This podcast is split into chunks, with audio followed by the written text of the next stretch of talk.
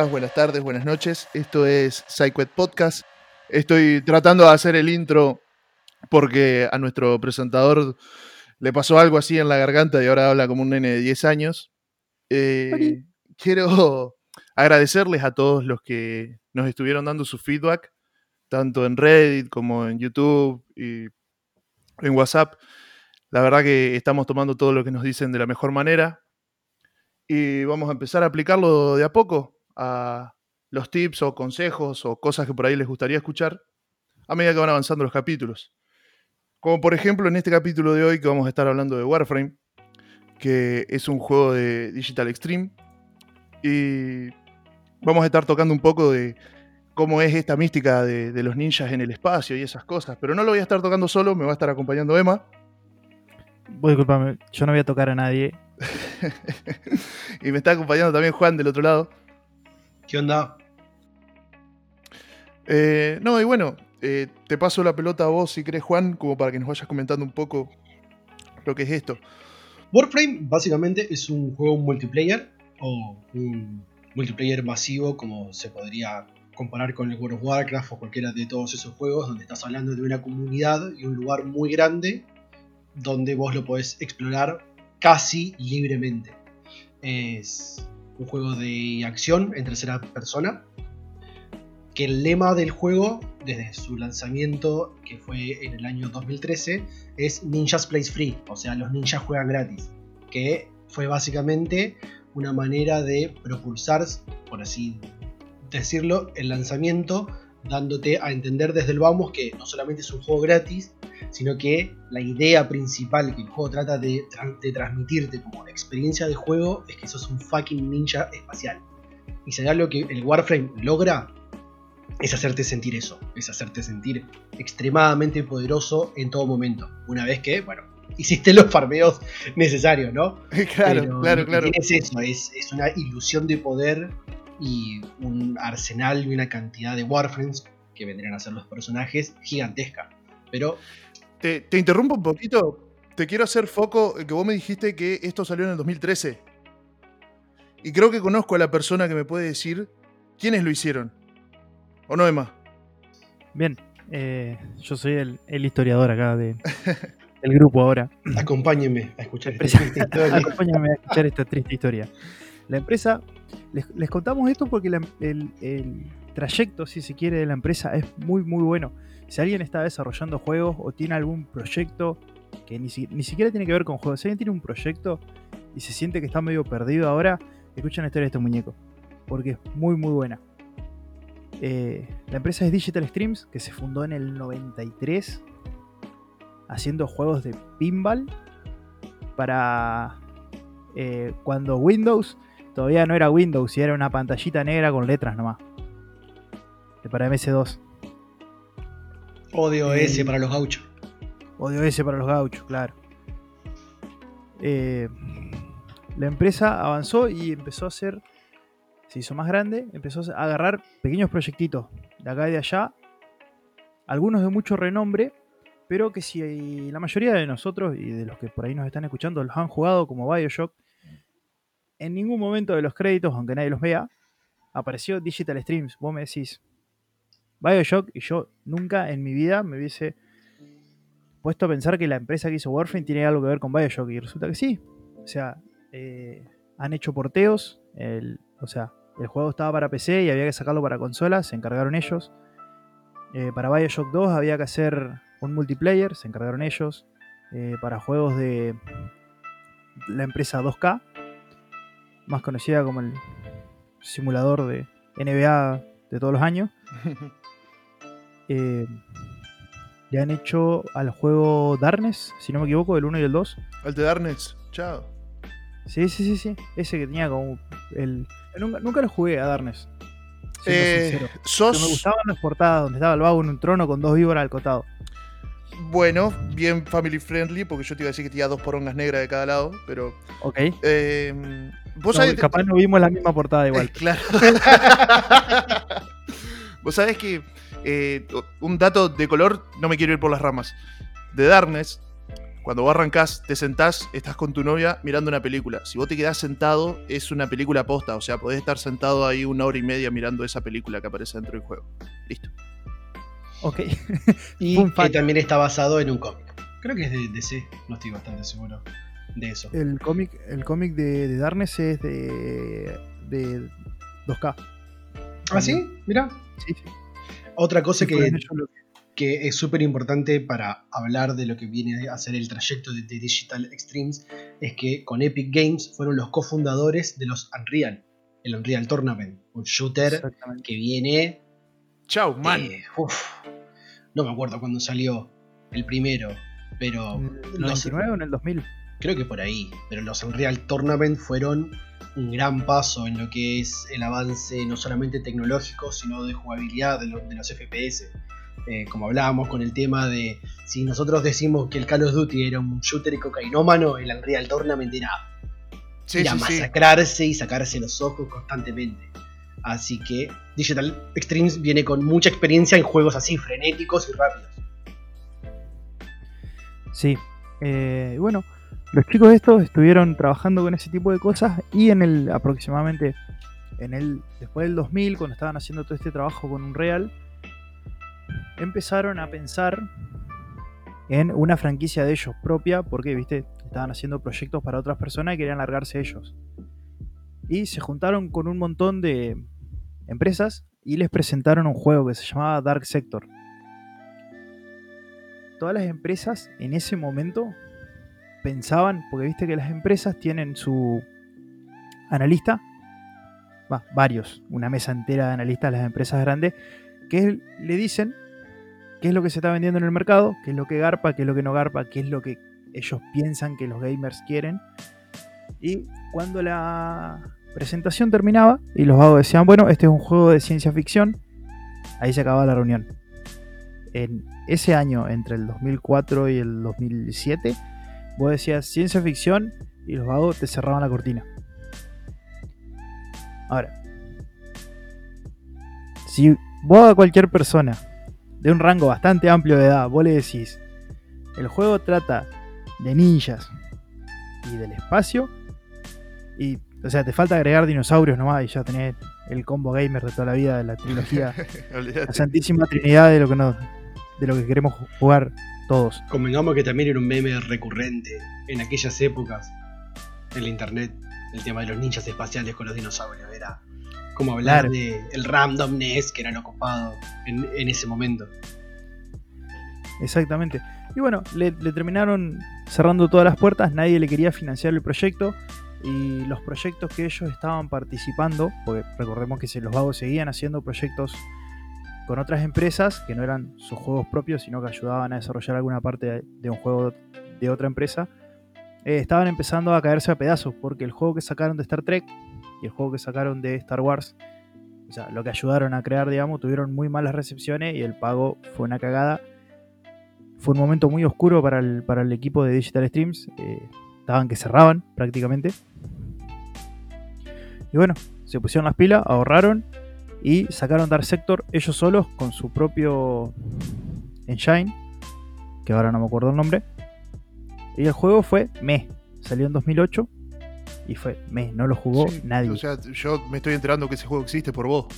Claro, o sea, no lo jugó nadie a eso. Fue un, fue un fracaso, pero los vagos, en vez de cerrar, apagar la luz, juntar todo e irse, dijeron, bueno, vamos a agarrar las cosas que aprendimos de esto, las cosas que sabemos de otros proyectos y vamos a tratar de armar un juego con la gente.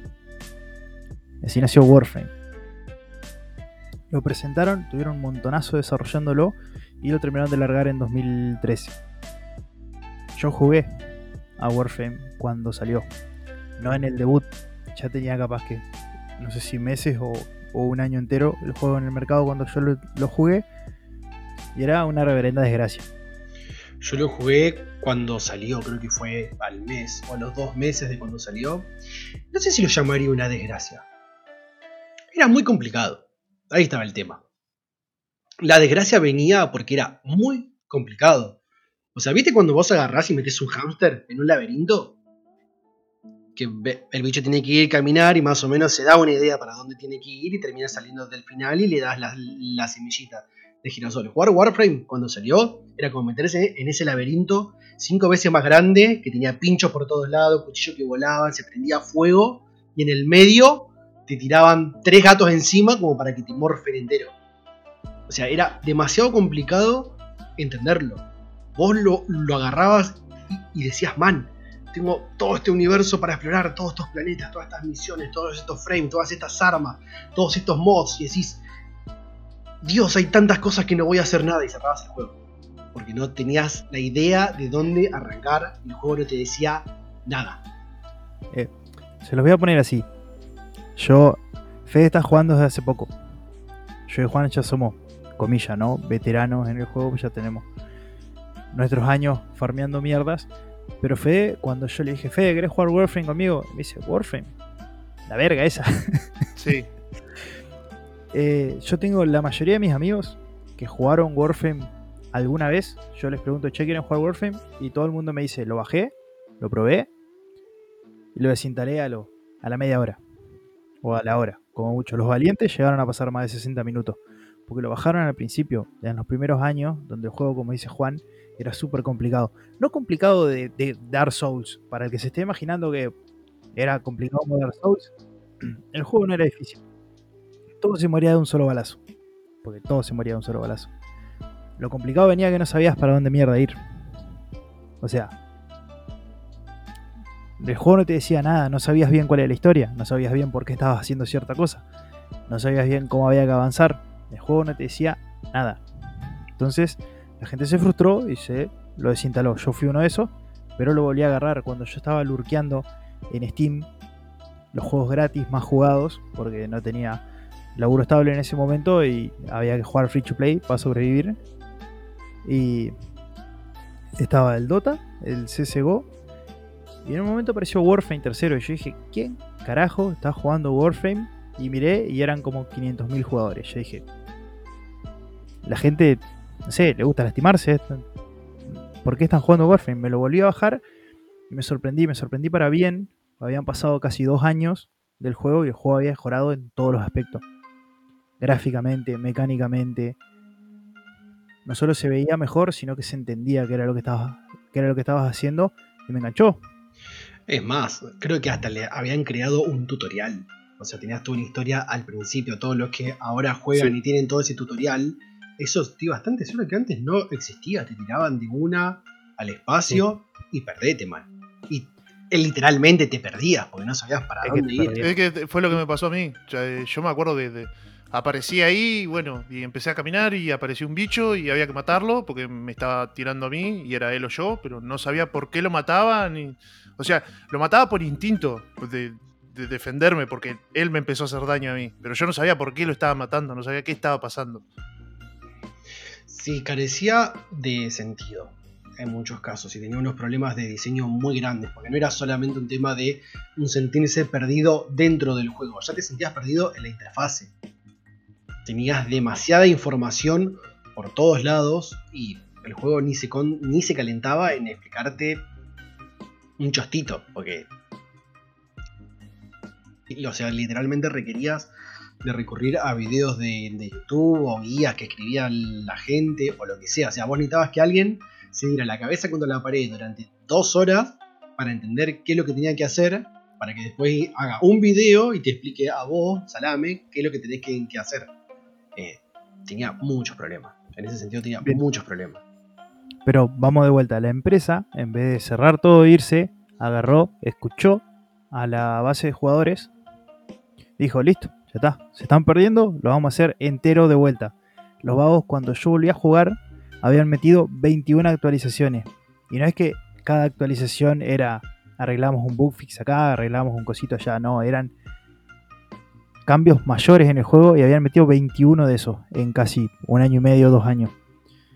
Y cuando entraste te dabas cuenta de eso. Imagínate que cuando yo entré tenía bugueado el sistema de progresión del juego porque el juego no sabía dónde ponerme a mí. Que yo ya había desbloqueado un montón de cosas los primeros días que jugué y no lo toqué nunca más al juego con el sistema nuevo que le pusieron arriba. Entonces yo tenía desbloqueado todos los planetas, pero igual los tenía que volver a hacer. por cómo habían reborqueado entero. O sea, era un juego nuevo desde cero. Era increíble el laburo que le habían metido. Eso fue ambición pura y mierda que les pagó bien. Porque hoy en día, quizás no se habla tanto de Warframe, pero como juego es uno de los grandes de Steam. No solamente de Steam, sino en la industria. Es no solo un ejemplo de cómo con la perseverancia sacas un juego adelante, sino también que hasta te diría que creó un género, Warframe. Porque no hay otros espaciales, olvídate. Destiny salió, las comparaciones son feas. Destiny salió prácticamente a los 6 meses después que salió Warframe y Destiny fue todo lo que Warframe no había sido al principio. Pero después Warframe se puso los pantalones, la empresa, se puso los pantalones y hicieron todo lo que Destiny no había llegado a hacer. Y es muy bueno porque, como dice Juan, eh, lo que yo rescato como ejemplo de estos locos es, primero, no rendirse y segundo, escuchar a los jugadores, algo que tendría que ser la base de cualquier empresa de juegos, que estamos todos de acuerdo que no pasa siempre, lamentablemente, es más, te sorprende cuando pasa, paga, y paga bien. Yo jugué Destiny bastante tiempo y te puedo decir que Bungie se recontra caga en absolutamente todo que me perdone cualquier persona que esté escuchando que juega Destiny y lo ama. A mí me encanta, pero si pones una empresa al lado de la otra mano, no, hay punto de comparación. No, no, no. Digital Extremes está siempre atento, siempre al margen del cambio. Eh, labura para su comunidad. Le funcionó y lo van a seguir haciendo. Y yo eso lo defiendo a muerte en cualquier estudio. Bien, bien, bien, bien, bien. Así que bueno, la empresa ahora, no tengo los números, está facturando muy bien en base de un solo juego que es Warframe y lo están manteniendo y no es que dejaron de poner actualizaciones cuando la gente empezó a volver. Le han metido una cantidad abismal de actualizaciones que dentro de esas cosas le agregaron una historia al juego. El juego prácticamente no tenía historia. Y yo soy un jugador que a mí me gusta una buena historia. Me gusta que me cuente una historia el juego. Y si bien Warframe, eh, las primeras misiones no te hace parecer que ese juego vaya a tener una historia, sino que vos decís piu piu por los pasillos con. Vos sabés que me leíste. Me leíste la mente. Me leíste la mente, disculpame, pero era justamente lo que te estaba por decir. Tiene una historia. Claro, vos lo, entras a jugar y vos decís, bueno, esto es piu piu y me divierto con mis amigos y y hacer que mi bicho pegue cada vez más, grindeando mierda. Y resulta que sí, que tiene una historia, y no solo eso, sino que la historia es buenísima. Igual, Federico, vos todavía no viviste la, la historia porque no terminaste la campaña o no la avanzaste lo suficiente. Yo cuando volví a retomar Warframe, porque es un juego que lo dejé y volví muchas veces, yo me acuerdo que Emma agarró y me dijo, vos hacés la campaña y empecé a enterarte de las cosas. Yo no te puedo explicar la volada de tanga que me pegó a hacer la campaña. Que yo no te puedo explicar, porque vos agarrás. A, ver, hay gente que sabe que existe Warframe y lo ve de lejos porque no se quiere meter y dice: Ah, sí, sí, sos un ninja del espacio, girás, matás todo, en fin. Está bien, sí, es eso. Pero detrás de todo eso hay una historia, mamá. Hay un desarrollo, hay escenas animadas, diálogos, actuación de voz, eh, detalles escondidos por todos lados. Es increíble la historia que el Warframe tiene. Es honestamente increíble. Porque vos pensás, ¿para qué mierda le van a poner una historia a ese juego? Si la idea es correr y matar todo, ¿para qué te vas a calentar en hacer eso? Pero los vagos lo hicieron, les chupó un huevo, lo hicieron y se mandaron una historia. ¡Ah, Dios! Es muy bueno, man. bueno. No, es más, la historia es tan buena y a los jugadores les gustó tanto que hay una regla no escrita. Ah, en realidad sí está escrita en Reddit, pero hay una regla no escrita de no hablar de cierta misión específica a la que Fede todavía no llegó. Yo les voy a contar algo. Nosotros estuvimos jugando Warframe. ¿Por cuánto estuvimos jugando Warframe ya? Un mes con Fede y nos habremos encontrado cientos de personas, sin exagerar, por la cantidad de misiones que hicimos sí. Eh, con la gente y ninguna de estas personas le spoileó a Fede. Para spoilearlo, hay que apretar un solo botón en el teclado. que desbloquea ciertas mecánicas que están ocultas después de esa historia. Ni una sola persona lo hizo. Esa mecánica te permite hacer un montón de cosas y sobrevivir. Entonces cuando vos te estás muriendo o estás tentado a apretar el botón, pero vos ves que hay alguien de nivel bajo y no lo haces. Y no es que... No es que estamos exagerando. La gente no lo hace. Es increíble. No lo hizo, se murieron. Y yo también me morí con mi Warframe varias veces y me la tuve que bancar porque no hay que spoilearlo al pibe. Entonces, esta es una regla, como te digo, es una regla no escrita que habla volúmenes de dos cosas. Lo mucho que a la gente le importa el juego, o sea, lo mucho que lo quieren. Y segundo, la hermosa comunidad que tiene este juego. Es realmente, para mí, de todos los juegos que jugué, y mirá que acá, entre los tres, tenemos muchos, pero muchos títulos encima, porque somos unos viciados de mierda. Nunca encontré una comunidad tan linda como la de Warframe. Nunca. Jamás. Jamás. Y es hasta el día de hoy que todavía me sorprende.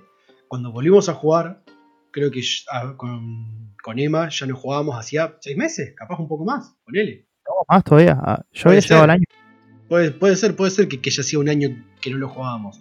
Me habían cambiado varias mecánicas de- del juego y hay, hay un recurso en particular que antes se conseguía con unas alertas, que eran como unas misiones especiales que salían cuando se le ocurría. Básicamente, tenías tres por semana o cuatro, una cosa así. Al momento de decir, che, no, ya no sé cómo se consigue esto.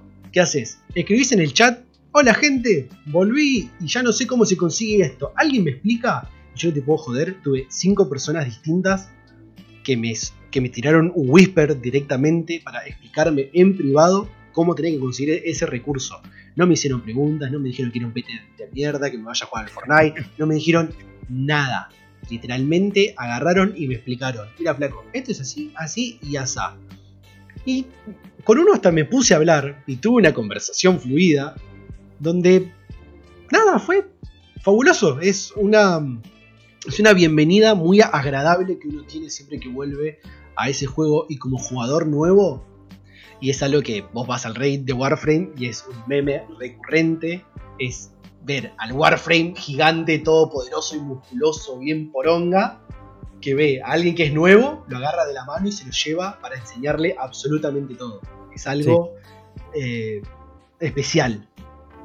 Vos sabés que algo que, que me pasó a mí, por ejemplo, ahora que volví, es que yo me acordaba que esta mierda era multijugador, ¿viste? Pero cuando aparecí, que empecé solo, y poner que terminé la, la primera misión, yo dije, bueno, listo, ya está el tutorial, ya me enseñaron que me muevo con la W, ASD, patatín, patatán, listo, así, ajá, tiro con esto, uso los poderes con esto. Ahora estoy en la nave, quiero ir a ver gente, quiero ir a cagarme a tiro.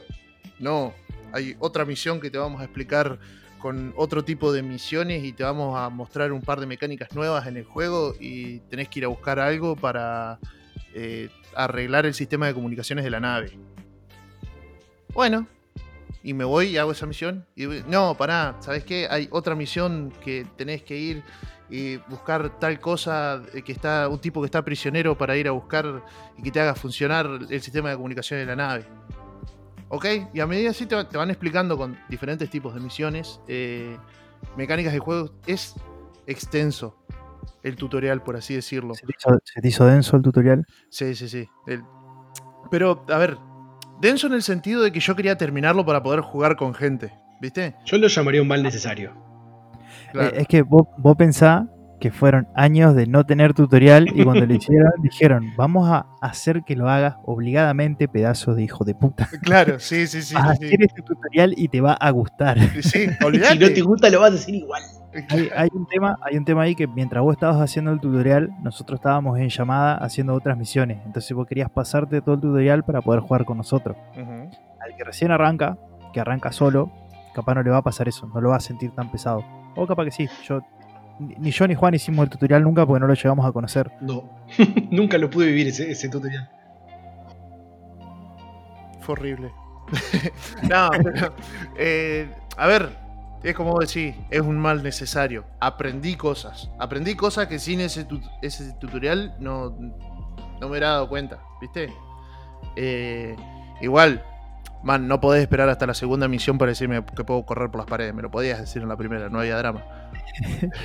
Mira, Fede, estaba haciendo misiones con nosotros y yo veía que por ahí él le costaba llegar a ciertos lugares, le costaba hacer ciertos saltos. Entonces yo digo, pero ¿por qué le está costando tanto? Y me pongo a ver, le digo, ¿vos sabés que si apretás el clic derecho podés planear? Queda un silencio del otro lado. Y se, se- o sea, se lo dije a tres habitaciones de distancia, entonces yo no lo estaba viendo qué era lo que estaba haciendo. Después del silencio se escuchó, ¡No! ¡Qué copado! Claro, Entonces, man. tiene un montón de- el, el- que quería enganchar ahora el tema del movimiento en el juego, porque realmente es algo que es hermoso. Sí, sí, sí. sí. El, el sistema de parkour, si se quiere, o el movimiento en general de Warframe realmente te hace sentir como que sos un fucking ninja espacial. Porque. Y tienes, tiene un montón de matices. Entonces, en un momento vos estás caminando como un esclavo. Después empezás a correr porque descubrís que Shift funciona. Después empezás a saltar y te das cuenta que hay dos saltos. O sea, el doble jump de toda la vida. Después te das cuenta que si cuando estás saltando apretás Shift hace una voltereta. Después estás agachándote que hace un slide y vos decís, bueno, listo, cuando estoy por caer hago un slide y extiendo un poquito más la carrera. Y después cuando estabas haciendo el slide sin querer, apretaste la barra y tu personaje hizo una cosa re loca que se impulsó hacia adelante, que se llama salto bala. Y yo decís, oh, mirá qué loco. Y lo intentabas hacer de vuelta y te das cuenta que no salió así porque estaba bugueado, sino que es una mecánica. Sí. Y empezás a combinar las cosas. Corres, haces el salto bala, apretás shift, planeás con el clic derecho, aterrizás con control. Todo eso en 15 minutos se empieza a hacer de forma mecánica y empezás a atravesar el mapa a fondo, pero a fondo. Es algo que realmente la cantidad de movimiento que, el juego te da increíble y está muy bien pulida. Muy bien Y pulida. convengamos que ese movi- mo- movimiento no solamente te cambia la manera en la que uno viaja dentro de los mapas, sino que te cambia el combate por completo. Porque vos decís, bueno, ya no tengo que estar parado en el piso para, para. Voy, hago un salto, me pego contra una pared y literalmente pegado contra la pared saco el arma, los cago tiro todos los, los que están abajo. Caigo, giro, hago una voltereta, le pego a uno un espadazo por, por la espalda, ya me tira al piso, salté, en el medio del aire estoy planeando a lo Max Payne en cámara lenta disparando, volví a caer, y después te das cuenta que con el 1, el 2, el 3 y el 4 tenés habilidades con el, con el Warframe y vos estás como. Inyéctemelo en las venas, por favor. El poder. Sí, sí, sí. O sea, sos imparable. Y, y no quiero agregarle ningún adjetivo a eso. O sea, o ninguna comparación. hay, hay- bueno, la voy a hacer yo entonces. La comparación para los que jugaron Destiny, pues siempre se compara Destiny con Warframe, es que en Destiny vos tenés un ultimate que se carga durante vos estás en la partida, estás matando bichos y te va cargando un ultimate. Cuando lo desbloqueas el ultimate y lo apretas, tu personaje adquiere un montón de habilidades, se mueve mucho más rápido, dispara, se pone. Se convierte en fucking dios el personaje. Bueno, Warframe es como Destiny, pero tenés el Ultimate todo el tiempo activado y se siente hermoso. O sea, el nivel de poder que sentís cuando estás manejando un Warframe eh, es hermoso. Sentido, puedes limpiar una habitación entera y que nada te puede parar. Ojo, hay que llevarlo muy bien a eso. Porque a mí no me gusta ningún juego donde yo entro y mato todo un tiro. Se siente feo. Pero en Warframe, yo estoy con la espada y, estoy mirando al bicho y el bicho me dispara. Y si tengo apretado el clic derecho, mi personaje le empieza a devolver los balazos con la espada. A eso agregarle todos los movimientos re locos que puedo hacer. Eh, está muy bueno. Y es más, te hago un paréntesis muy grande. A la gente que le gusta el combate melee, el juego no solamente cuenta con una cantidad absurda de diferentes tipos de armas, sino que cada tipo de arma vos tenés un mod que te cambia el estilo de guardia. El estilo de guardia básicamente determina cómo vas a pelear con esas armas. Y ese estilo de guardia tiene sus propios combos. Entonces vos tenés una especie de King of Fighter metido dentro del juego porque vos tenés diferentes combos y diferentes habilidades para usar con tus armas melee. O sea, la profundidad que tiene el juego en todo el sentido gameplay es alucinante. Sí, el tema, el tema de profundidad no solo abarca eh, el tema de armas eh, y estilos de juego que vos puedes hacer, realmente eh, Warframe ofrece un montonazo de cosas para el que quiera tener el tiempo de ponerse a probarlas.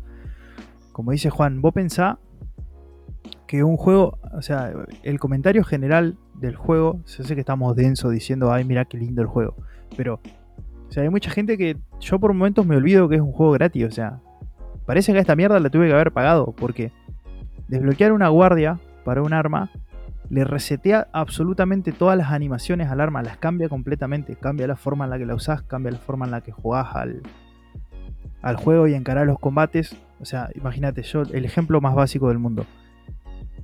Tengo, hay, hay una espada que depende de la guardia que le pongas, se convierte en una espada y una daga o una espada larga de dos manos. De, eh, y es un solo arma con dos mods, nomás. De las. La verdad que no sé cuántas armas hay, pero debe haber más de 50 fácil. Solamente me lee. Creo que 50 te queda corto, man, eh. Sí, pero fácil, me quedo corto. Tenés armas melee, arma secundaria y arma primaria. Entonces tenés tu rifle, arco, escopeta, lo que vos quieras como primaria. Tenés kunais, o shurikens, o pistolas, o revólveres, o láser, o lo que se te cante como secundaria, ballestas de mano, lo que vos quieras. Lo que sea cual sea tu preferencia en armas, lo tenés. Alguien lo hizo. Y como melee, que particularmente a, a mí es algo que me encanta, eh, tenés todos los tipos de espadas que se te crucen, martillo, espada, boomerangs, hay de todo. Pero de No todo hay. y no sol- solamente eso, también el Warframe, que vendría a ser el personaje que uno juega, el traje, como quien dice, tenés una variedad de Warframes tan grande que abarca absolutamente todos los tipos de gameplay que vos querés. ¿Querés ser un funky Naruto? ¿Te pones a jugar Ash? Eso es literalmente un ninja espacial que está comiendo ramen en la esquina mientras escucha el opening de Dragon Ball Z, ¿entendés?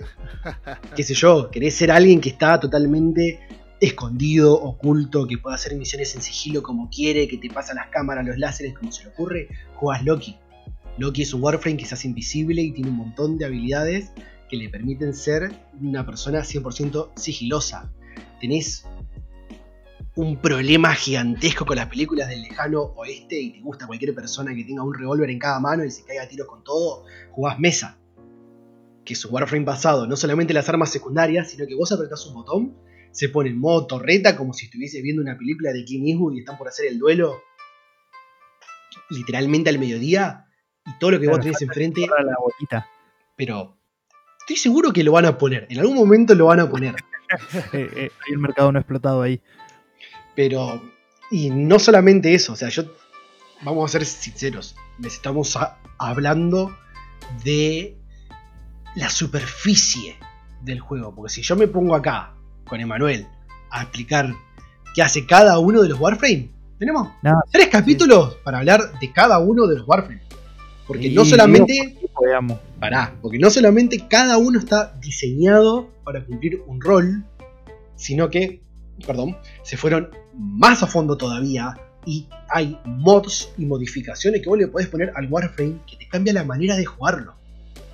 Y no solamente eso, depende cómo lo modificás, si le vas a mejorar el rango de las habilidades, la fuerza de las habilidades, cuánta energía te piden. Es, es una profundidad que en un juego AAA no la encontrás.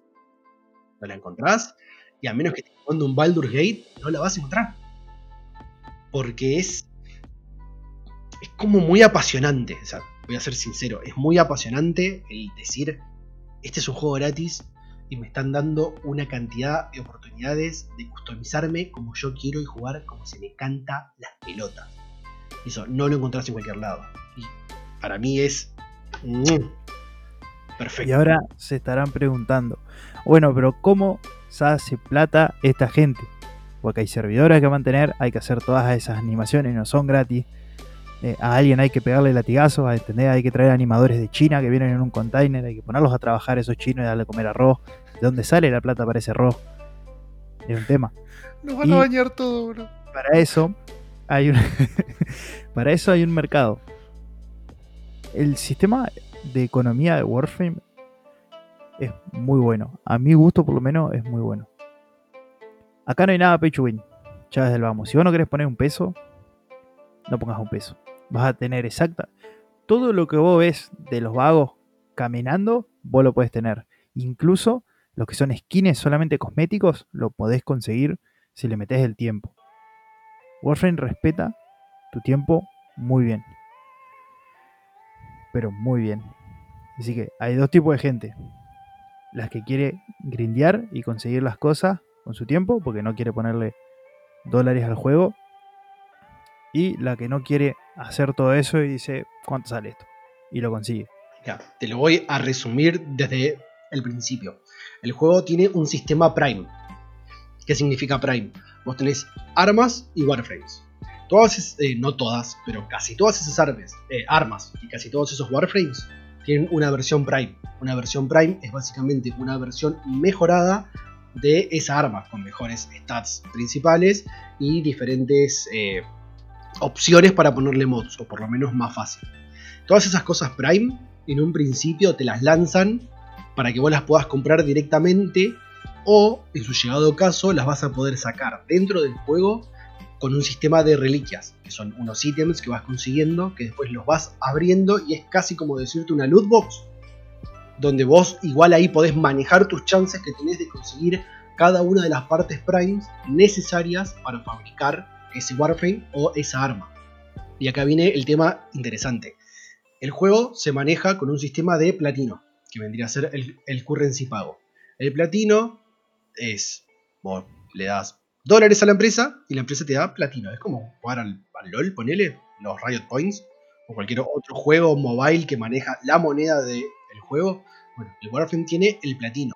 Pero ¿qué pasa con ese platino? No es solamente un currency que uno hace la, la transacción entre el usuario y el juego. El platino es una moneda que corre entre los mismos usuarios. Porque hay muchas personas que quieren un, Warframe Prime y qué sé yo, no se lo pudo comprar cuando lo anunciaron o le pareció muy caro. Esa persona puede esperar a que después otros jugadores free to play se pongan a hacer todo el proceso de conseguir las reliquias, abrir esas reliquias y conseguir todas esas partes de ese Warframe Prime.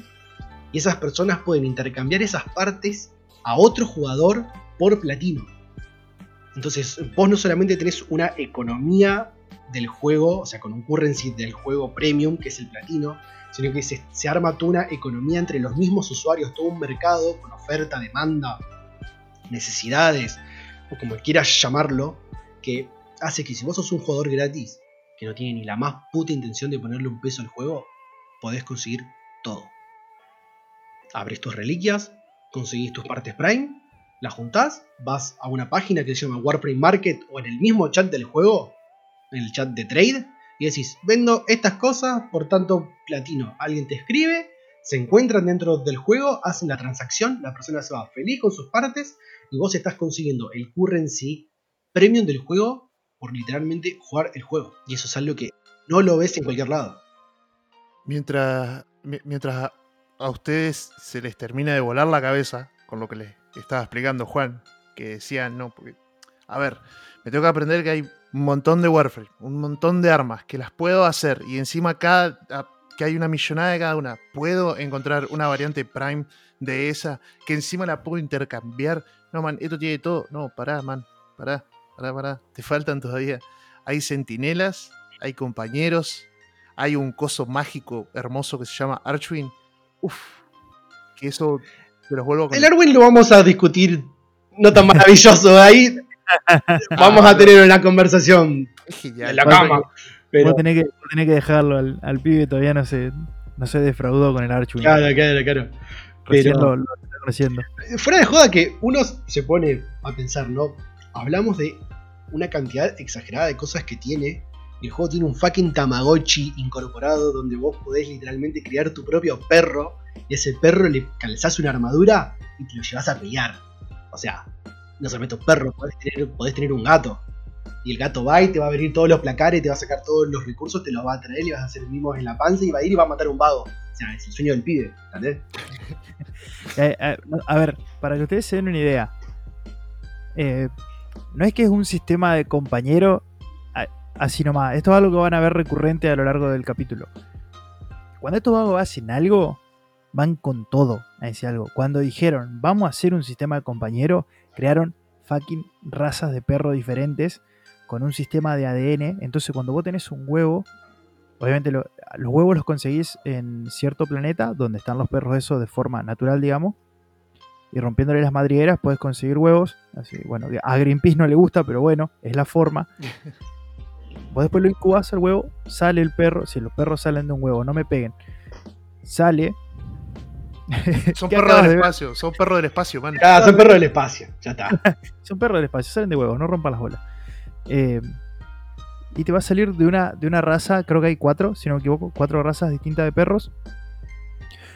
Ese perro lleva la raza y un tipo de pelaje, que es aleatorio, el tipo de pelaje, que es simplemente estético, el tema del pelaje. El tema viene con que vos podés guardar una muestra de ADN de ese perro y cuando tengas otro huevo lo podés inculcar en el huevo para que afecte las chances de que salga igual, porque hay un mercado de perros también, donde la gente tradea ese tipo de muestra porque hay chances chiquitas de que te salga un perro con un patrón muy raro de pelo y valen un montonazo de platino. Estamos hablando de perros que valen 100 dólares.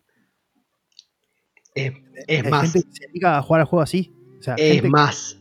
Te voy a ir más a fondo todavía. El juego tiene un puto sistema donde el Warframe se puede infectar con un tumor de los infectados, que son un tipo de enemigos. Que encima ese tumor también se puede pasar entre de Warframe a Warframe, porque vos capaz te vas a hacer una misión que no tiene infectados, pero si uno de los Warframe que está en tu team está infectado, eso te lo puede pasar a vos. Sí, tiene muchachos, un hay un coronavirus en el espacio. Sí, Literal.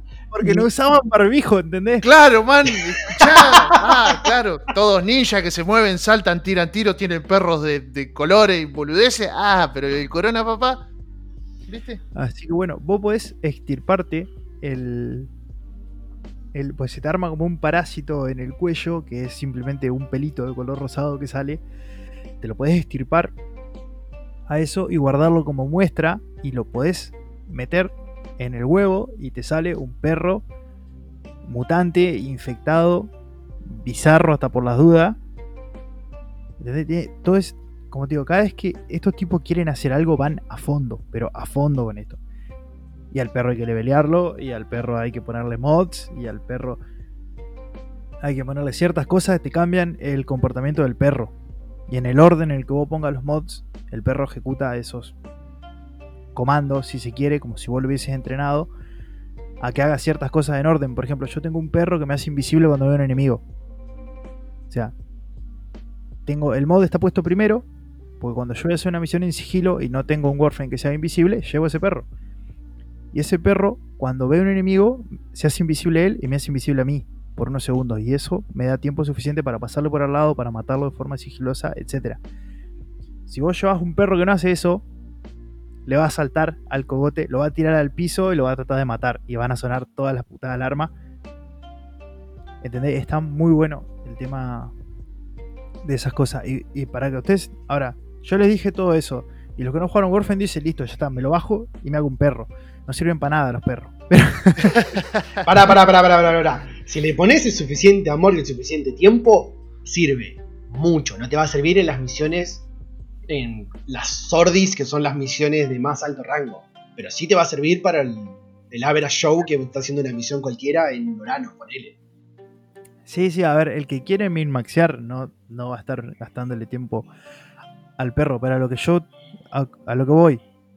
No es necesario que te hagas un perro en ningún momento del juego. Va, hay una misión que te lo pide nomás, pero Sí, es para opcional igual. la mecánica. Pero el perro no es necesario para avanzar ni en ningún momento del, del juego y puedes llegar desde el principio hasta los niveles más altos del juego sin haberte hecho un perro nunca. Es más, yo hablo súper emocionado de todo el sistema del perro. Yo no lo uso. Me Claro. encanta, está, es súper profundo y amo Eso. lo interesante que es. Pero yo no lo uso. Es una, es una No realidad. es necesario, pero está ahí y tiene un montonazo de profundidad. Para que vos te des una idea, esto habla también muy bien de la empresa. No se preocupen que vamos a hablar de las cosas malas de la empresa, no es que le vamos a chupar la pija todo el capítulo. La gran mayoría de la parte nomás. Pero ¿Cómo? algo que. Algo que habla muy bien de la empresa es que cuando pusieron el tema de los, de los perros, vos podías pagar platino, muy poquito, 20 platino, habrán sido, no sé, 50 centavos de dólar, para conseguir un huevo aleatorio. Sin hacer todo el tema, ¿viste? Te salía un huevo aleatorio. Y con obviamente con un perro aleatorio. Cuando la empresa se dio cuenta que un solo vago, estamos hablando de un solo pibe, un solo vago había metido 400 veces ese huevo, se habían dado cuenta que habían hecho una loot box aleatoria. Era, básicamente era una máquina de fichín. Lo desactivaron. O sea, eso estuvo 24 horas más. El vago había llegado a gastar creo que 400 dólares, 500 dólares, algo así. Lo desactivaron. Le mandaron un mensaje al loco. No lo estoy inventando esto. Le mandaron un mensaje al loco y le, le devolvieron la plata. Y le dijeron que ellos no querían convertir el juego en una máquina de loot boxes. Decime una empresa, yo te espero acá sentado, que haya hecho eso. O sea, tenían plata fácil Por Dios, boludo. Mal. de gente que tenía algún tipo de problema para contenerse apretando el botoncito de perro nuevo Sí, sí, sí. y lo desactivaron. Es que está muy bien. Pensá que el juego, eh, o sea, si la empresa no hubiese escuchado a la comunidad y le hubiese puesto el hombro, no estarían en ningún lado. O sea, no se dejaron llevar por la avaricia, digamos, y continuaron fieles a lo que a lo que les llevó el juego adelante, que es laburar para los jugadores. También para ellos, ¿no? Porque qué cosas te llevan los fideos a la mesa. Pero Obviamente, obviamente. es una realidad muy cierta que se ve en demasiados casos y en otros, bueno, es negativo, pero son pocos los casos, donde la empresa escucha a la comunidad y las cosas salen bien. Sí, sí, sí. Eh, te quiero agregar, a ver, si vos sos un desalmado del otro lado que nos estás escuchando y no te gustan los perros, ponele, podés tener tu compañero que es un orbe volador de metal al que le podés poner todos los mods que quieras y le podés agregar armas y podés hacer que esa estupidez pegue o junte mods o te vaya looteando cosas, etcétera, etcétera, etcétera. O sea, ustedes dicen, ah, bueno, tan genial, tenemos los perros. Bueno, ¿no te gustan los perros? Tenés la variante metálica voladora que también tiene otras cositas. Es un robotito que vuela por encima de tu hombro que te sigue. Ese robotito está equipado con una ametralladora automática y le dispara a las cosas que se te acercan. El daño que hace cuando vos ya estás pasado de verga en los últimos niveles es completamente negligente. Y lo único que hace el bichito es ir y juntarte porquerías que van cayendo para que vos no tengas que hacerlo. Es como. Creo que literalmente se llama aspiradora al mod. O sea, Sí, ¿Se llama así? Vacuum. Se llama aspiradora, listo, perfecto. Maxé en eso. tenés centinelas, tenés. O sea, tenés gatos. Tenés perros. Tenés los centinelas que vuelan como, como, como compañeros posibles. Y después el, el tema que mencionó Fede, que él todavía no se llevó el fiasco, es el Archwing. El Archwing es. Hay ciertas misiones. Esto está desde hace mucho en los juegos. Fue una de las primeras actualizaciones grandes que pusieron. El Archwing es un exoesqueleto, si se quiere, para tu Warframe, donde te enganchan unas alas y una ametralladora montada tipo machine gun y salís a hacer misiones en el espacio exterior, que hasta ahora no se hacía. Vos siempre estás adentro de un planeta en algún tipo de lugar controlado por enemigos, pero en este estás afuera de tu nave en el espacio con esas alas que te sirven para volar. El tema es que eh, esos niveles te cambian la verticalidad del juego.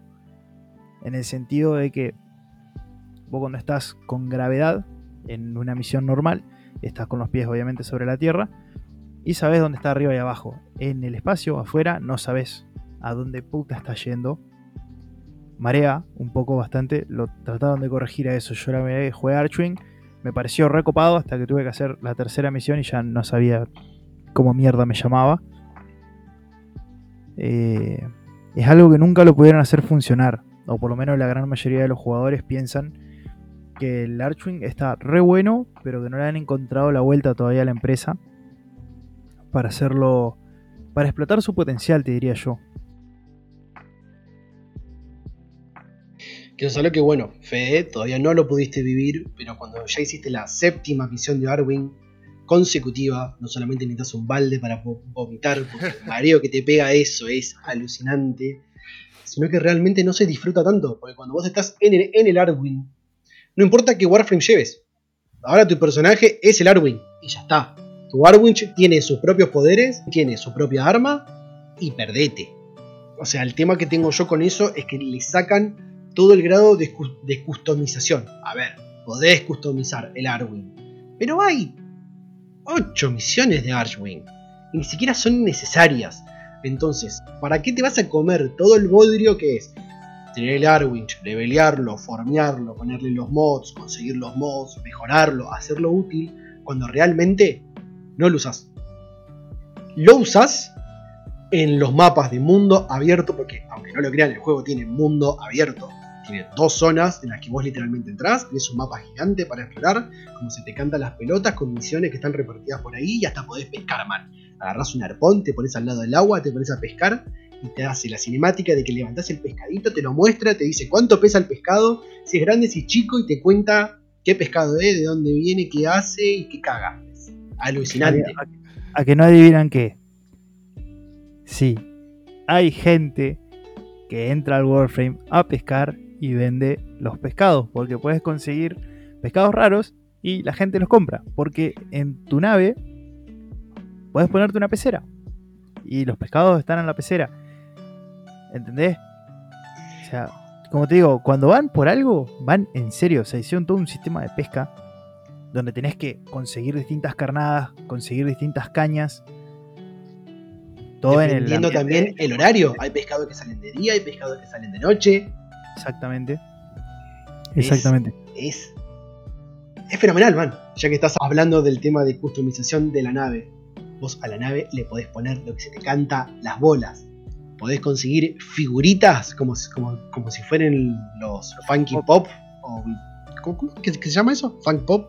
Sí, sí, sí. Eh, creo que Funko. Sí, sí, Esos. Podés literalmente conseguir. Todos en tu escritorio, decime cómo mierda se llaman. Yo tengo uno acá, pero nunca. Cuatro, Funk Pop. Bueno, eso. Literalmente te podés conseguir muñequitos de los Warframe. Vos tenés una repisa en tu nave y vos lo podés poner como quieras. Podés poner pósters, carteles luminosos, un equipo de audio que te pasa la música del juego.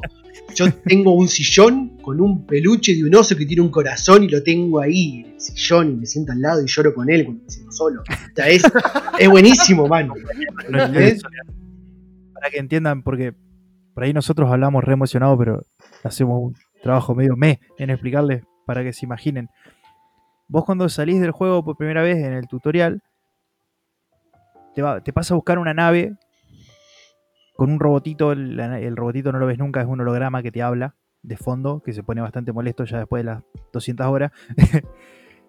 Eh, e, esa nave es tuya, igual la podés personalizar tanto por afuera, con el tipo de nave que tenés, porque hay distintos modelos de nave que podés conseguir, los colores, y por adentro completo. Yo no te miento, le puedes modificar todos los fucking colores de la nave por adentro. Y tenés tu habitación y en tu habitación puedes ponerle la cantidad de boludeces que vos quieras.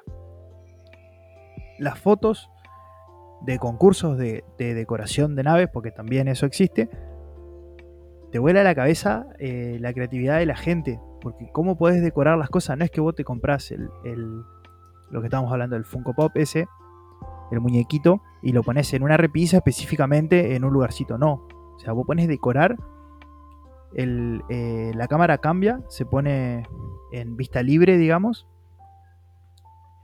Y podés mover por todas las paredes. No solo de tu habitación, sino de todas las paredes de la nave. Vos, vos querés poner el peluche que quede colgando en el techo por arte de magia, se puede, lo podés girar. Puedes cambiarle la escala. El muñeco puede hacerlo más grande, puede hacerlo más chico. O sea, el nivel de libertad que te da de decoración es tan grande que hay gente que ustedes no lo vieron porque no les, pasé la foto todavía. Pero el nivel de personalización es tan grande que hay gente que creó eh, modelos de. ¿cómo que se llama? Me van a cagar a piña los que les gusta esta serie. Eh, Gundam, ¿lo conocen? Sí. La serie de los robots.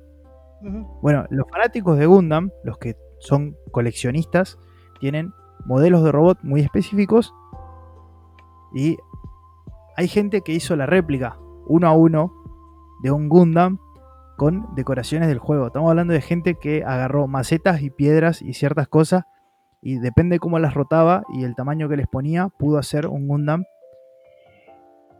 perfecto y cambiándole los colores. Estamos hablando de días de trabajo con más de 500 piezas. Y todo esto, todo esto con un juego gratis. Todo esto en un juego gratis que ni siquiera era la intención. Cuando los vagos pusieron la decoración, no pensaron que alguien se iba a poner a hacer un Gundam. ¿Entendés?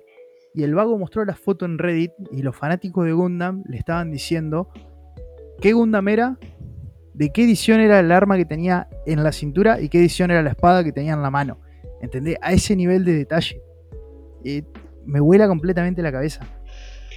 Igual, a ver, estamos hablando de todas cosas muy lindas, todas cosas muy copadas, todo fabuloso, todos los detalles, todo lo que podés hacer es increíble. Pero como todo juego gratis, tiene un problema. Que bueno, ahora no tiene mucho de los juegos pagos, es verdad, sí, porque son unos hijos de mil puta. Pero como juego gratis, requiere de un grindeo. Puro Poneme- y duro. grindeo. tiburón, vamos a empezar a hacerlo mierda el juego ahora. Ok. Warframe es un juego que hay que grindearlo. La gente que jugó Diablo sabe que Diablo es un juego que hay que grindearlo. Vos no entras a Diablo y vos decís, oh, otra vez tengo que hacer esta misión para conseguir este pedacito de armadura. No, nadie en su puta vida se quejó de eso, porque de eso trata el juego, digamos. Vos ya sabés que eso es lo que hay que hacer. Warframe tiene todas las cosas que nosotros les dijimos que eran re lindas, que eran maravillosas.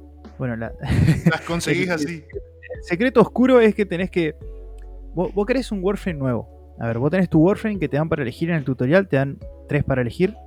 Elegís uno de esos tres. Y vos decís, bueno, ahora quiero conseguir otro porque este ya lo, lo llevé al nivel máximo, que es 30. Me quiero conseguir otro para probar otro Warframe diferente. Ok, quiero este que tira fuego. ¿Dónde lo consigo? Tenés que irte al boss, o sea, al jefe de un planeta muy específico y hay que conseguir cuatro partes. Cada vez que vos matás al boss, hay una probabilidad de que caiga una parte. Entonces, vos vas a tener que matar ese boss en promedio unas 15 veces, más o menos. A ver, si tenés suerte lo haces cuatro veces, pero nadie lo saca en cuatro. El promedio es igual para todas las partes. O sea, te va a caer un plano, te van a caer unos sistemas, te van a caer un chasis y te va a caer una neuróptica. Esas son las cuatro partes necesarias para armar un Warframe. El tema es que hay que. O sea, para la cuarta vez que mataste al boss y te siguió saliendo un chasis cuando necesitabas un sistema, te empezabas a frustrar un poquito.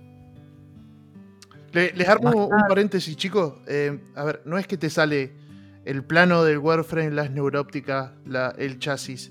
Ah, te sale el plano del Warframe, te sale el plano de la neuróptica. Vos a esa neuróptica tenés que conseguir otras boludeces para poder hacerla. Te sale el plano del chasis que tenés que conseguir otra- y así. Es más, mirá, te lo, resumo. Vos el plano lo comprás con créditos, que es la monedita del juego. Fin. ¿Qué necesitas para hacer un Warframe? Las neurópticas, los sistemas y el chasis. Esas tres cosas necesitan un plano. Que ese plano lo conseguís de una misión específica de matar un boss, casi siempre. Entonces, vos vas, mataste el boss 15 veces, conseguiste las tres partes. Muy bien, tenés los, los- los tres planos. ¿Qué viene ahora?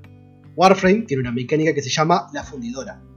¿Qué es la fundidora? Es una máquina, porque literalmente es una máquina en la que vos vas y le decís, bueno, flaco, quiero que me construyas esto, esto y esto. Te dice, todo muy lindo, pero yo necesito paquetes de polímero, necesito restos, eh, placas de aleación, rubedo, galio, eh, ya no sé cuántos materiales Sí, hay. to- toda la tabla periódica te pide. Tenés una fucking tabla periódica y todos esos materiales los conseguís haciendo misiones. Entonces, ¿qué decís? Bueno, me quiero hacer, que te tiene un nombre de, un Warframe, a Ember, que es un Warframe de fuego, que tira fuego para todos lados, que el meteorito explota todo, se va toda la mierda, es genial. Entonces, vos agarrás y decís, bueno, listo, me farmé todas las partes de Ember. ahora tengo que ir a la Tierra, porque en la Tierra me caen los neurodos, que un material raro que necesito para hacer las neuróticas.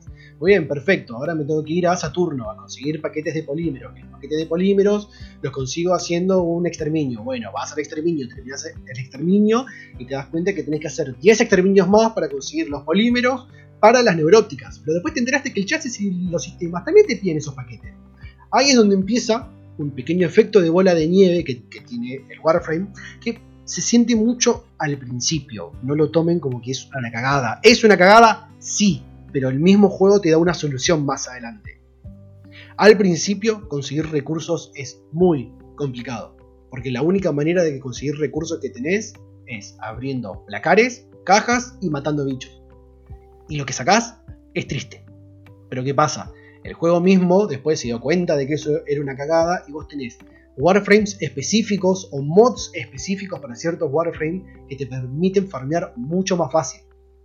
Entonces esa curva de tiempo al principio es un muro de concreto gigante que le sale en clavo para afuera, tan oxidado y Gabón no te vacunaron con el tétano desde que eras pibe porque sos un antivax de mierda. Pero es terrible al principio el muro con el que te chocas con el tema del el farmeo. Ahora mismo, como jugadores veteranos, por así decirlo, con Emma ya tenemos los Warframes necesarios, entonces Fede que era nuevo, le decimos, bueno, te llevamos a farmear tal y tal cosa. Y le conseguimos todo lo que necesita en media hora. Qué manera de frenar bala con los dientes, boludo. Aparte. Si vos, en el chat, les recuerdo a la comunidad, si vos en el chat pones, necesito ir a tal planeta a farmear tal cosa. O si no sabes, preguntas, ¿dónde se farmea tal cosa? Y los vagos te van a decir. Bueno, pone, ¿alguien me puede llevar para ahí? Es muy probable que alguien te lleve a ese planeta por si no lo tenés desbloqueado todavía, alguien te lleva a ese planeta y 99% de las veces se va a quedar con vos y te va a ayudar y te va a explicar cosas. Porque a mí me lo hicieron y yo ahora que soy grande y tengo el Warframe farmeado, yo llevo a la gente a hacer eso. Eh, es normal en el chat por ahí ver, alguien me hace taxi a Saturno, te piden los vagos, yo lo invito a Saturno, lo llevo, le pregunto qué es lo que necesita, me fijo el nivel del vago a ver qué tan avanzado o perdido está en el juego y trato de que tenga la mejor experiencia posible, pues yo me acuerdo que cuando recién arranqué me ayudaron, me ayudaron mucho, o sea, tenía, tenía vagos que me ayudaron a desbloquear un planeta entero, o sea, que son como capaz que, no sé, 11, 12 misiones seguidas, redensas, y el tipo este las hacía, o sea, tocaba un botón y se prendía fuego todo, ¿entendés? Y yo lo miraba de lejos. cada vez que algo movía las alas.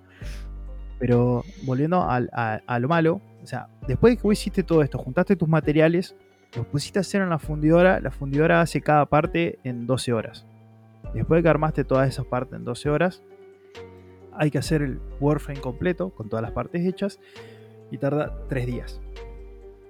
72 fucking horas. Claro, son 3 días.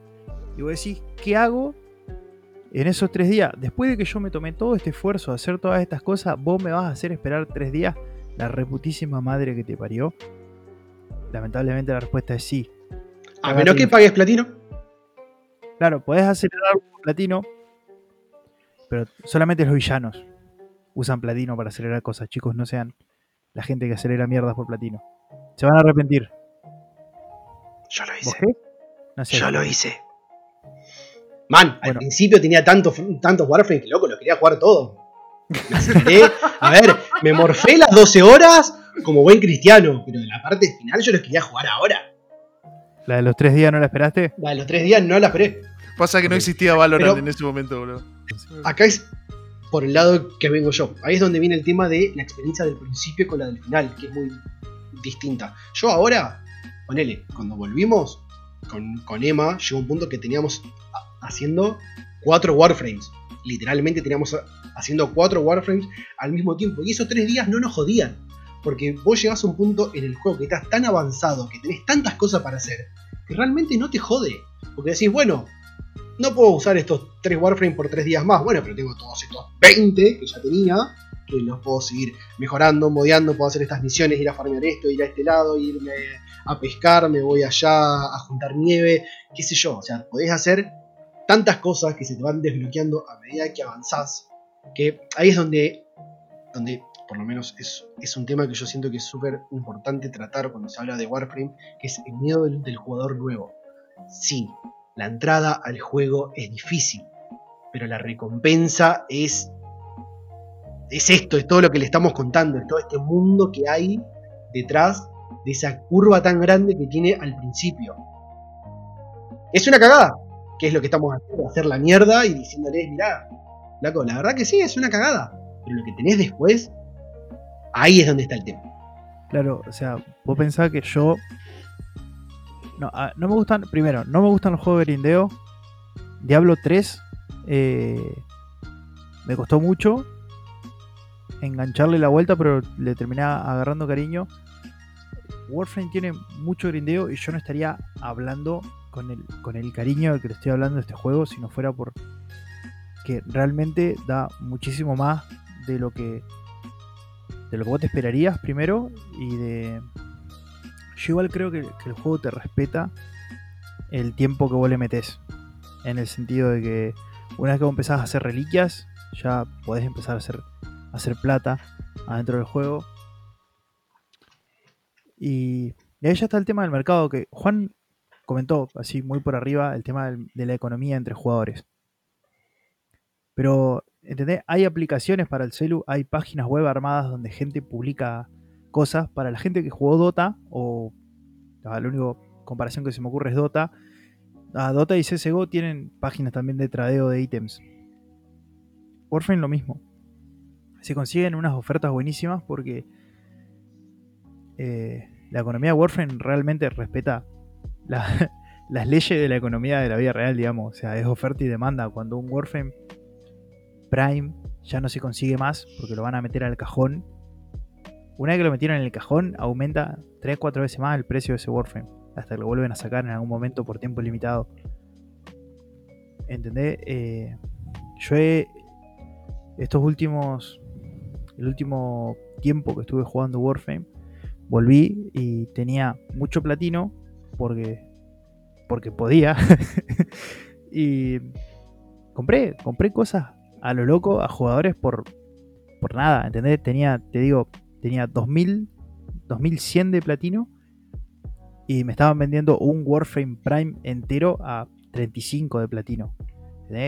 Y compré armas Prime, Warframe Prime, los mods que no quería grindear, fui y los compré a gente que lo vendía. Y me sobraron 400 de platino que los tengo ahí esperando que salga algo lindo en la tienda. Y me compré todos los skins que se me cruzaron también. Y le regalé cosas a Fede. ¿De verdad? Platino. ¿Entendés? Eh, es muy bueno. La economía que se armó entre los jugadores eh, es genial. Podés linkear armas al chat y los jugadores pueden hacer clic y ver el, arma y los stats y toda la cuestión y está tu precio y ahí ya van y, lo compran. Pero lo que yo quiero tocar ahora de, la economía es dónde haces el trade. Porque es un lugar muy, muy lindo y muy importante que... Y más ya se los dijo a esto, pero cuando los locos hacen algo, lo hacen en serio. El tradeo se hace en un dojo. Y no es cualquier dojo, es tu dojo. Cuando llegas a cierto nivel, el juego te dice, mira, estos son los dojos, son lugares donde vos podés armar clanes y juntarte con otros jugadores. La mayoría de los juegos online tiene un sistema de clanes. Todos estuvimos en un clan, todos estuvimos en un gremio. Pero este juego destaca porque te da un lugar físico, te da una casa para tu gremio por ponerlo de alguna manera. Es una fucking estación espacial en algún lugar del sistema que vos tenés que crearlo y lo personalizás de forma entera vos. Vos le vas creando las habitaciones, le vas creando distintas, distintas cosas. Obviamente tenés una habitación de tradeo, que es lo que la mayoría de la gente hace. A ver, si no te interesa tener una casita para tu clan, que es algo que yo lo amo, lo amo con todo mi corazón, poder armar habitaciones y boludeces y decorarla, me encanta. O sea, con el tema del dojo jugás a los Sims, si vos querés. Es increíble la cantidad de cosas que puedes hacer. Hay una pista de obstáculos, hay. hay laboratorios donde puedes conseguir armas que no se consiguen de otra forma. Eh, hay, realmente hay de todo. Y ahora, en la última actualización que sacaron, puedes poner un hangar, puedes crearte una nave y puedes salir a pilotearla con tu escuadrón a la nave y hacer misiones fucking piratas espaciales donde abordás una nave enemiga y la destruís y haces un trabajo de inteligencia y tenés el, tema de una computadora central donde balanceás si querés que la potencia vaya a los motores, a los escudos. O sea, fucking Star Trek. Y es realmente, realmente muy bueno y muy completo.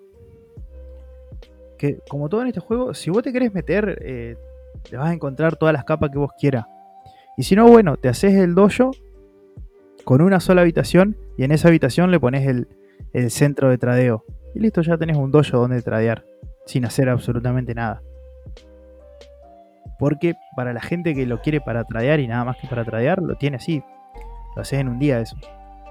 Pero la gente que quiere armar con un clan enorme, hay concursos donde ganás una boludez de experiencia para tus armas y para tus mods donde clanes presentan su dojo y quedan elegidos como dojo del mes si se quiere. Y esos dojos quedan abiertos al público. Esos dojos estamos hablando de cosas que son más grandes que niveles enteros de juegos. Con 3, 4 pisos. Decorados enteros que vos entras y decís, ¿de dónde salió esto? Claro, porque, a ver, el tema de los dojos. Eh, para agregar una habitación, Adivinen qué es lo que hay que hacer, muchachos. Sí. grindear. Tenés que seguir grindeando. Necesitas material y dependiendo la habitación que quieras hacer, es los materiales que te va a pedir. Y vos llegás ahí y cuando, cuando a mí me cuentan la mecánica de, los dojos, yo digo, ah, mira qué bueno, esto se hace grindeando, sí, como todo en el juego, genial, esto y lo otro. Después se me dio por entrar a uno de esos dojos destacados, son cinco los destacados siempre. Y yo entré en la, primera habitación y tenía una estatua en el medio y veo que tenía un elevador al costado y tenía como puertas por todos lados y, una fuente y no sé, le faltaban pajaritos volando en el aire. Y yo lo primero que se me ocurrió en la cabeza digo, no man, ¿cuánto grindearon acá? ¿Cuánta gente hay acá metida 24/7 matando bichos? Pues era una locura, era enorme, enorme, enorme. Y aparte le buscan, a ver, como lo comentamos anteriormente con el tema de las naves, que hay gente que le busca la vuelta para hacer cosas, es lo mismo, pero a muchísima mayor escala. Claro. O sea, si vos te pones a pensar en todas las cosas que le puedes hacer a tu nave, que es un lugar relativamente pequeño, imagínate en una habitación gigante donde el mundo es tu lienzo para que hagas lo que vos quieras. Es, es eso. si tenés los materiales. Si tenés los materiales, obviamente. sí, sí, sí. Ah, y a ver, como en la fundidora, para crear una habitación nueva donde vayas a poner un laboratorio, tu pista de entrenamiento, tu lugar de tradeo, lo que sea, vas a necesitar tiempo. O lo podés acelerar con platino. Otra cosa buena de que quiero comentar del juego sean los mundos abiertos, pues lo, lo mencionamos muy por encima. Cuando el juego recién salió y por la mayoría de los años que siguieron, las misiones eran en lugares relativamente cerrados que es, un nivel de juego, o sea, te largan en un dungeon, por así decirlo. Los enemigos están puestos por el mapa, se generan de forma procedural los mapas, así que son los mismos eh, tilesets, se llaman los mismos mosaicos de cosas, pero generados aleatoriamente cada vez que entras. Y un día anunciaron que iban a sacar un mundo abierto donde la gente se puso de la nuca. Porque estos vagos ya cuando crecieron lo suficiente, ya armaron su propia BlizzCon, pero con otro nombre obviamente, donde se juntan y presentan todas las cosas.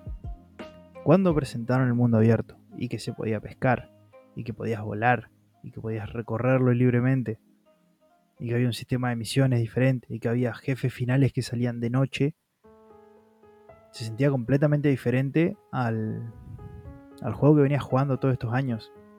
O sea, para que vos te una idea, el anuncio de ese mundo abierto fue prácticamente como que me anunciaran Warframe 2. Esa cantidad de contenido nuevo estábamos hablando. Y hay dos. Hay uno que es el original, que son unas planicies con su ecosistema, con todas sus cosas.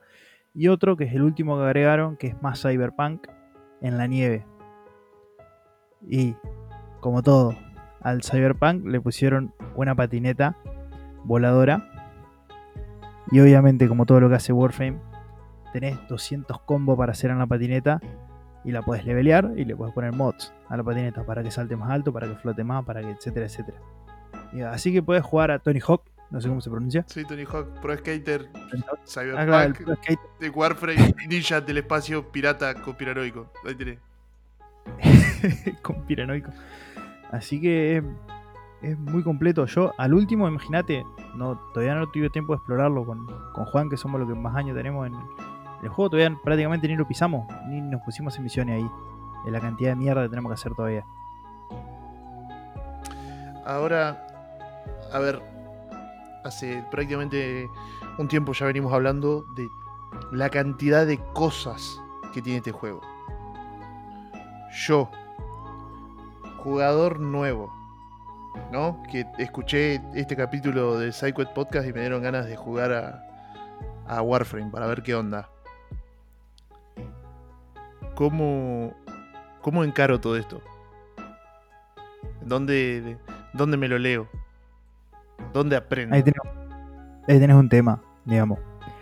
Eh, que yo tengo sentimientos encontrados con eso. Porque el juego no te dice un montón de cosas. El juego es bastante brusco para jugadores nuevos. Si vos no tenés a alguien, que la comunidad lo compensa, digamos, porque es una masa. Y te ayuda con todo lo que vos necesites, cualquier pregunta que tengas lo tenés.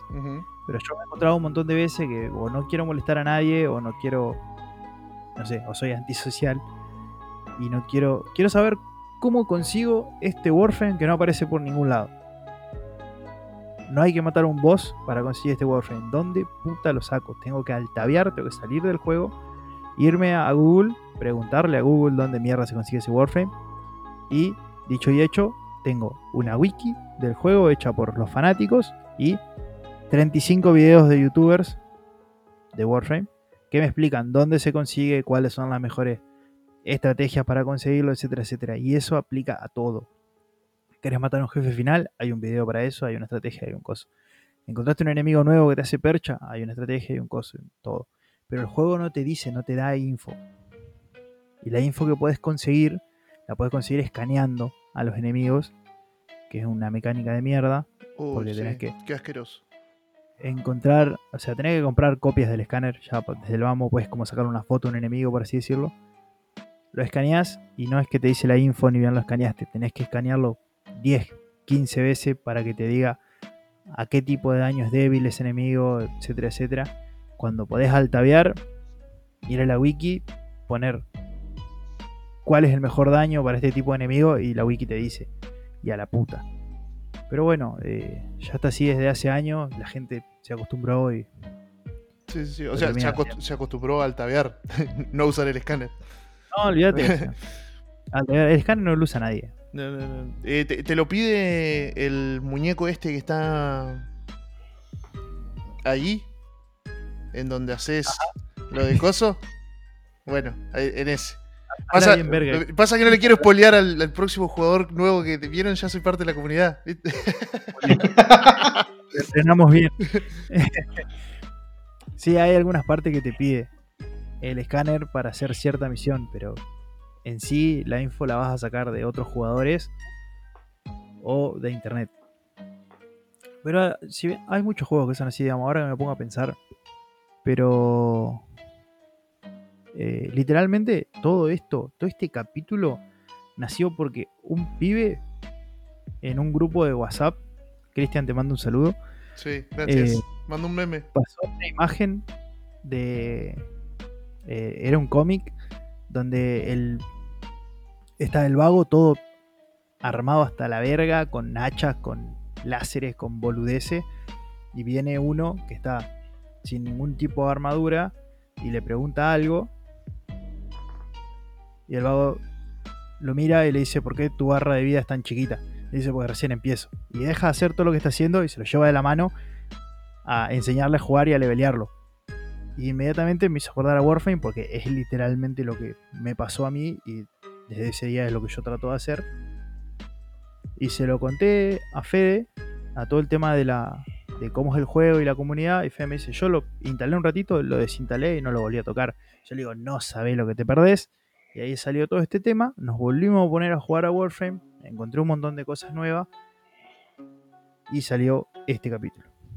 Así que, Agradecimientos especiales para Cristian. agradecimientos especiales. Bueno, gente, ya saben, jueguen Warframe. Esto no. Vamos a decirlo ahora. Este capítulo no está sponsoreado por Digital Streams, pero si por alguna razón Digital Stream lo, lo escucha en español a esto, Lo queremos eh, mucho. Sí. lo queremos- We love you, bro. regálenme platino, pero eh, queremos, queremos agradecerle mucho a ustedes de corazón. Porque el segundo capítulo que sacamos, que fue el de, el de Valorant, alcanzó casi 400 vistas, o no sé si lo superó, en YouTube. En Spotify no vi las estadísticas, pero también fueron las más altas hasta ahora. El feedback que nos dieron fue muy bueno. Incluso la gente que me dice, che, mira, flaco, no me gustó tu podcast, escuché los primeros 10 episodios y me aburrieron. Y yo le pregunté al, al vago este, che, ¿por qué te sentís así? Y me escribió, no sé, una tesis sobre por qué no le gustaba cierta cosa del podcast. Y yo todas estas cosas las anoto, se las paso a los chicos y la- las tratamos de mejorar, digamos, porque el, el feedback que nos dieron fue excelente, excelente. No solo la gente fue súper amable cuando nos decía que no les gustaba cierta cosa, sino que no tuve ninguno que nos bardeara, digamos. Gente, la verdad que muy buena onda. Y estoy muy contento, la verdad, porque este proyecto lo estamos haciendo a puro huevo porque nos gusta de lo que hablamos y si a alguien logramos entretenerlo, ya está, misión cumplida. Un vago nos dijo en el de Valorant que mientras estaba practicando en el programa que usan para entrenar el AIM, eh, nos iba a estar escuchando. Lo escuchó mi jefe, man. El jefe, mi gerente en el laburo, se fue escuchando el podcast un día a la casa. Y volvió y nos dijo que vendemos humo como locos. Pero bueno, pero le gustó. Estoy, estoy- estoy muy contento. Gente, me acompañó Juan, Un saludo. me acompañó Emma Solo una masa. y este fue el tercer episodio de Psycho Podcast. Y nos vemos la próxima. Chao. Chau, chau. Prometemos hacerlos más seguido. ¡Ah!